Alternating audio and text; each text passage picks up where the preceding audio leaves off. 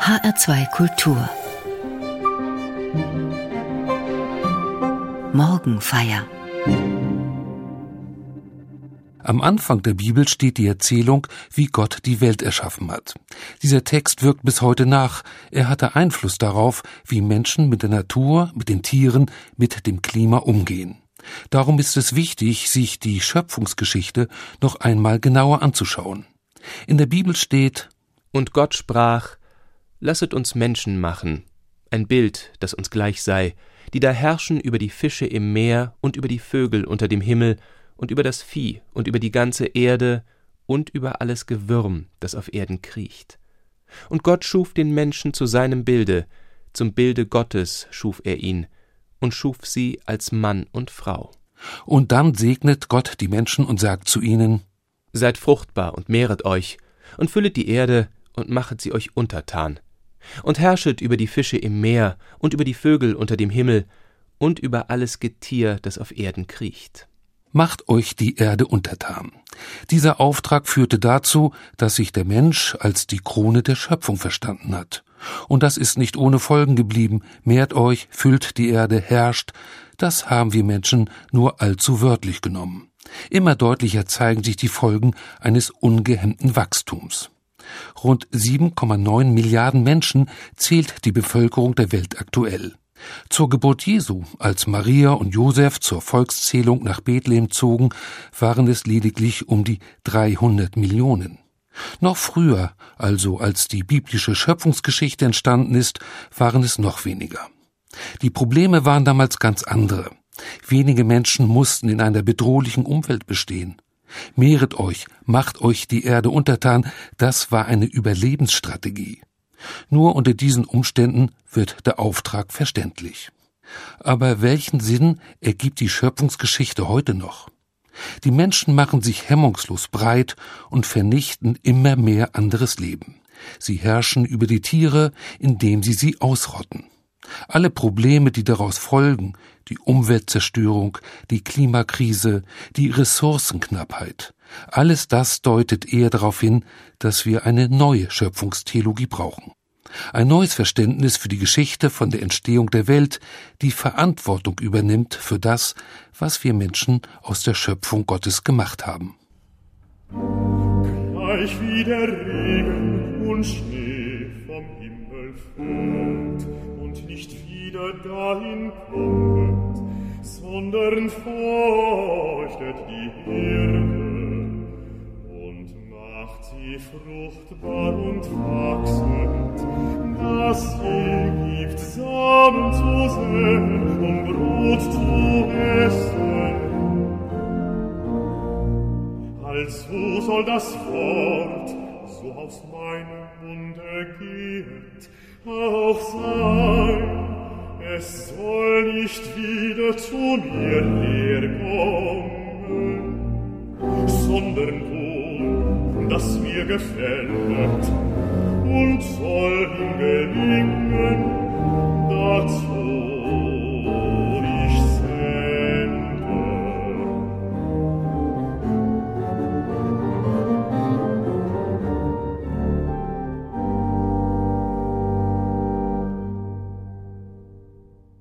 Die Kritik an der Art und Weise, wie wir Menschen mit unserer Umwelt umgehen, ist gar nicht so neu. Auch die Kirche hat sie wiederholt formuliert, schon Martin Luther hat sich über die Sorglosigkeit empört, mit der manche seiner Zeitgenossen mit der Schöpfung Gottes umgingen. Sie hätten sich so an die Natur gewöhnt wie ein altes Haus an den stinkenden Rauch, schreibt Luther und führt dann wörtlich aus Sie gebrauchen sie und wühlen darin wie eine Sau im Hafersack. Ist's nicht ein verdrießlich Ding um die verfluchte Undankbarkeit und Blindheit der Menschen, die Gott mit so reichen großen Wundertaten überschüttet? Sie aber sehen derselben keine an, noch danken sie dafür. Viel weniger verwundern und freuen sie sich derselben. Der Reformator Martin Luther findet hier, wie gewohnt, recht derbe Worte. Er war deswegen noch lange kein Umweltaktivist. Zwar empörte er sich über die Macht der Gewohnheit, die jeden Respekt über das Wunder der Schöpfung beiseite fegt. Aber er machte sich keine Sorgen um die Zukunft der Natur, nicht darüber, dass sie einmal als Grundfeste gefährdet sein könnte. Das war im 16. Jahrhundert noch nicht absehbar. Und auch eine grundsätzliche Kritik an der biblischen Schöpfungslehre mit ihrem Auftrag, sich die Erde untertan zu machen, hatte er nicht im Blick. Für Luther stand es fest, Gott hat die Menschen als Krone der Schöpfung geschaffen. Luther verlangte allenfalls, dass die Krone pfleglich mit Untertanen umgehen muss. Bei dieser Kritik an der Auslegung der Schöpfungsgeschichte ist es lange geblieben. Erst in jüngster Zeit kam die Frage auf, ob der biblische Schöpfungstext nicht selbst für die ökologische Krise verantwortlich sein könnte. Zwar werden dort auch die Tiere von Gott gesegnet, und auch sie sollen sich vermehren und die Erde füllen, aber nur der Mensch ist als Ebenbild Gottes geschaffen, nur er soll über das walten, was ihn umgibt. Und wenn die biblische Geschichte ihn ausdrücklich zum Herrscher ernennt, kann man ihr zumindest eine Mitverantwortung an der Entwicklung in die ökologische Krise nicht absprechen dann müsste die Schöpfungsgeschichte selbst als Problem betrachtet werden und nicht nur ihre Auslegung.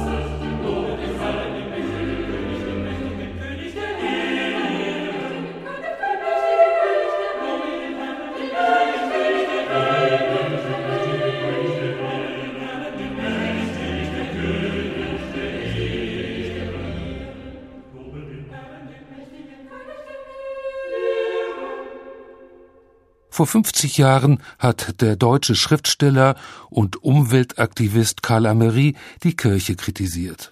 Er meinte, die Kirche mit ihrer Theologie habe zur Umweltzerstörung beigetragen. Die Schöpfungsgeschichte sei sozusagen die Urquelle dafür, dass die Natur zu einer Sache degradiert worden ist, die wir nach Belieben benutzen. Damals 1972 sahen nur wenige die Probleme heraufkommen, die wir heute mit der Erderwärmung, mit der Verknappung der Ressourcen und der Zerstörung des Klimas haben. Aber Karl Amery, der mit bürgerlichem Namen Christian Mayer heißt, gehörte zu den weitsichtigen Warnern.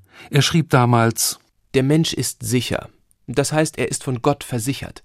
Er braucht keine Furcht zu haben, dass die Ressourcen, die der Schöpfer ihm alleine zur Verfügung stellt, sich erschöpfen könnten. Seiner Arbeit, das heißt der Ausbeutung der Biosphäre zugunsten einer einzigen Spezies, sind lediglich die Grenzen des eigenen Vermögens gesetzt. Niemals wird es an Ackerland mangeln, nie wird sich der Boden erschöpfen, irgendwo in der Biosphäre wartet der jungfräuliche Krume, Saat und Ernte werden weitergehen. Die Kritik Ameris ist nicht einfach von der Hand zu weisen. Tatsächlich hat das Bewusstsein, der Mensch dürfe sich als Krone der Schöpfung über die Natur erheben, zur Ausbeutung der Umwelt geführt. Was mir untertan ist, darüber kann ich bestimmen. Diese Mentalität wurde zum Antrieb des technischen Fortschritts. Und der wiederum ist mitverantwortlich dafür, dass Pflanzen, Tiere, Bodenschätze, ja sogar Wasser und Luft wie Sachen behandelt werden, die ausschließlich zu unserem Wohlergehen da sind. Wenn der biblische Schöpfungsbericht so verstanden wird, dann trägt das zum zerstörerischen Verhalten gegen die Natur bei. Dann brauchen wir tatsächlich eine neue Formulierung der Schöpfungstheologie.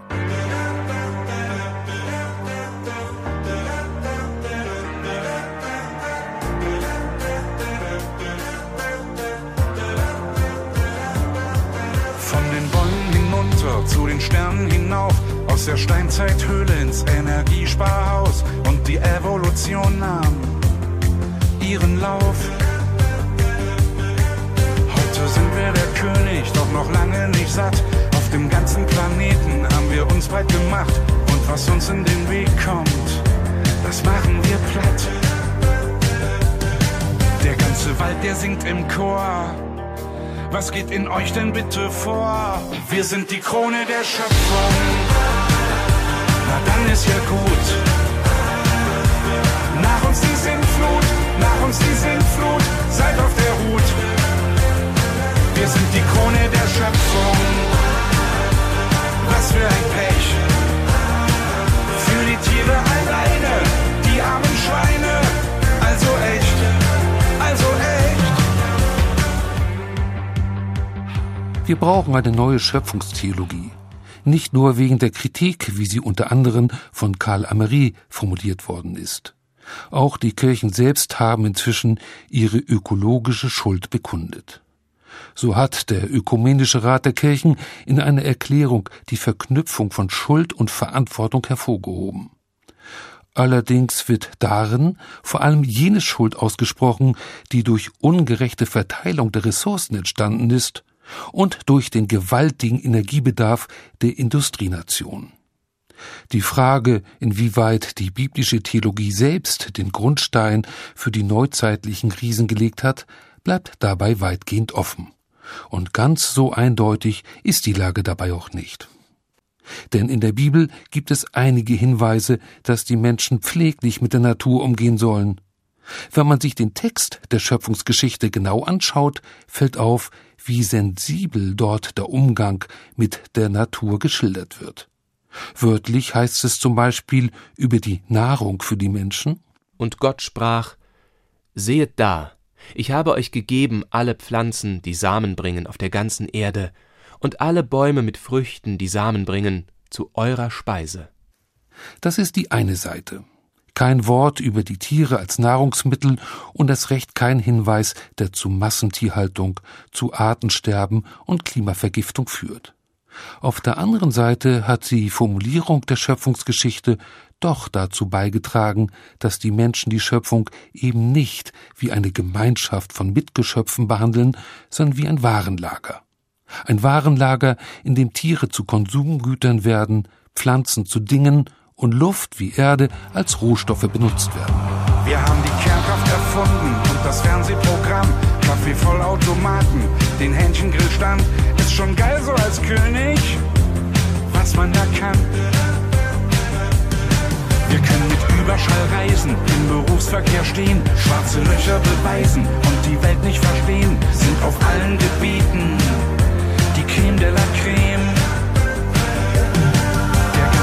Ozean ist am Schreien.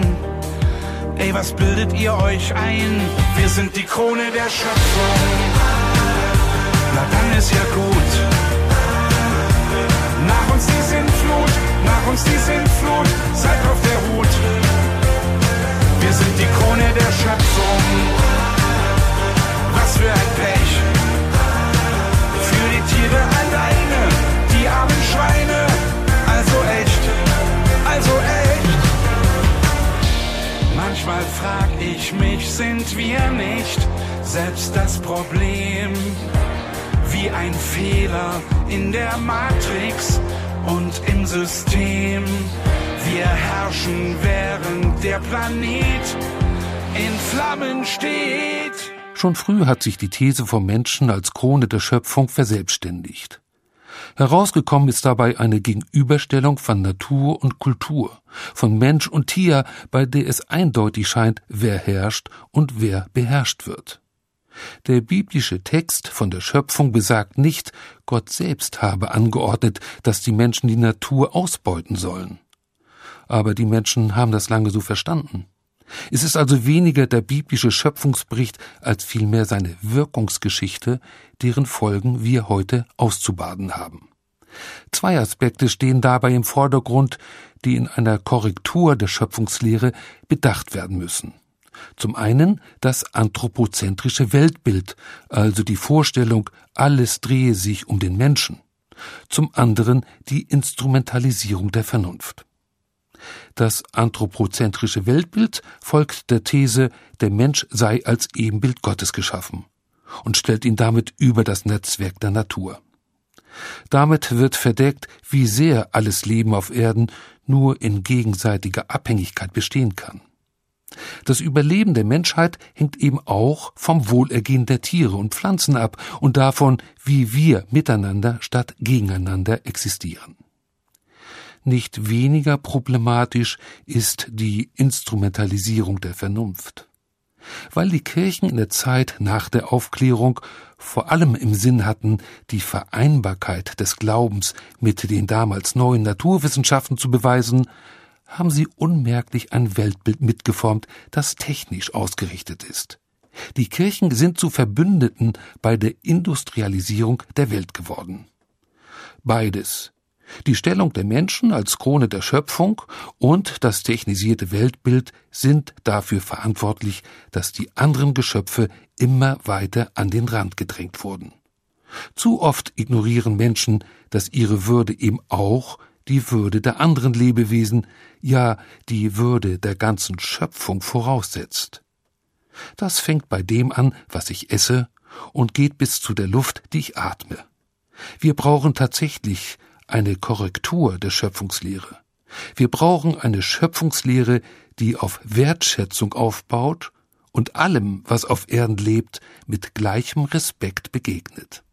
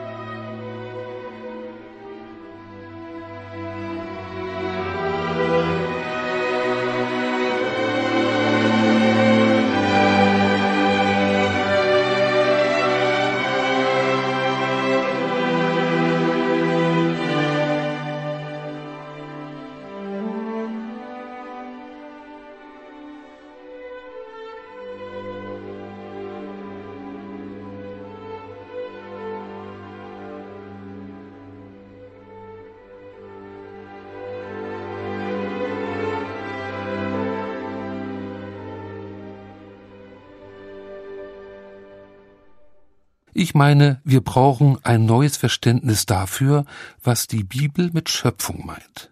Wie kann das aussehen? Und was bedeutet das für mich und für mein Verhalten? Im Alten Testament gibt es eine Geschichte, die dabei helfen kann, diese Fragen zu beantworten. Sie steht im vierten Buch Mose und erzählt von Bileam, einem Propheten. Bileam befindet sich auf einem Weg, den Gott nicht gutheißen kann. Er ist unterwegs auf seiner Eselin, Während er so auf dem Weg durch die Wildnis dahintrabt, stockt das Tier plötzlich, gleich dreimal, und es weigert sich strikt weiterzugehen. In der Bibel steht, die Eselin sieht den Engel Gottes, der den Weg versperrt. Der Prophet ist blind dafür, er erkennt die göttlichen Zeichen nicht. Er begreift nicht, dass er sich auf dem falschen Weg befindet. Stattdessen schlägt er die Eselin, um sie weiter dahin zu treiben, wo er hin will. Beim dritten Mal lässt Gott die Eselin sprechen. Was habe ich dir getan, dass du mich schon dreimal geschlagen hast? fragt das Tier empört. Erst das öffnet dem erschrockenen Propheten die Augen. Erst als das Tier zu sprechen beginnt, korrigiert er endlich die Richtung. In der jüdischen Tradition dient die Erzählung von Biliam dazu, jede Art der Tierquälerei zu verurteilen. Der Dialog des Propheten mit der sprechenden Eselin zeigt aber auch, wie blind ein Mensch sein kann, wenn er sich über seine Umwelt erhebt und alles seinem Willen untertan machen will. Der Prophet erscheint arrogant, weil er die Zeichen der Natur nicht versteht und keinerlei Bereitschaft zeigt, einen Dialog mit seinen Mitgeschöpfen zu führen. In dieser Geschichte der Bibel bekommt das Tier eine eigene Stimme. Und die Rollen sind vertauscht. Die Eselin ist hellsichtig, der Prophet ist störrisch. Die Eselin erinnert ihren Reiter, ich trage dich schon seit vielen Jahren, wir gehören doch zusammen. Mensch und Tier nicht als dualistische Gegenüberstellung. Hier der Mensch, der herrscht, und dort die Lebewesen, die benutzt werden als Nahrungsquelle oder Arbeitskraft. Sondern beide sind aufeinander angewiesen. Und der Mensch ist gut beraten, auf sein Mitgeschöpf zu hören, aufmerksam zu sein auf die Zeichen der Lebewesen um ihn herum. Wenn ich bereit bin, so mit der Natur zu kommunizieren, wie Bilia mit seiner Eselin, gewinne ich eine neue Perspektive, die Krisen unserer gegenwärtigen Welt zu verstehen und anzugehen, wo ich es kann. Eine neue Interpretation der Schöpfungsgeschichte ist wichtig, eine Erzählung, die von dem Respekt vor allem Lebendigen geprägt ist. Ein Verständnis der Schöpfung, das jede Untertänigkeit vermeidet, das keine kategorische Spaltung zwischen den Menschen hier und der Natur dort zulässt. Ein Verständnis von der Schöpfung, das nicht allein den Menschen im Mittelpunkt sieht. Immerhin heißt es am Ende der Schöpfungsgeschichte, Gott sah alles an, was er gemacht hatte, und siehe, es war sehr gut. Damit ist nicht nur der Mensch gemeint, sondern die ganze Natur in ihrer Schönheit. Musik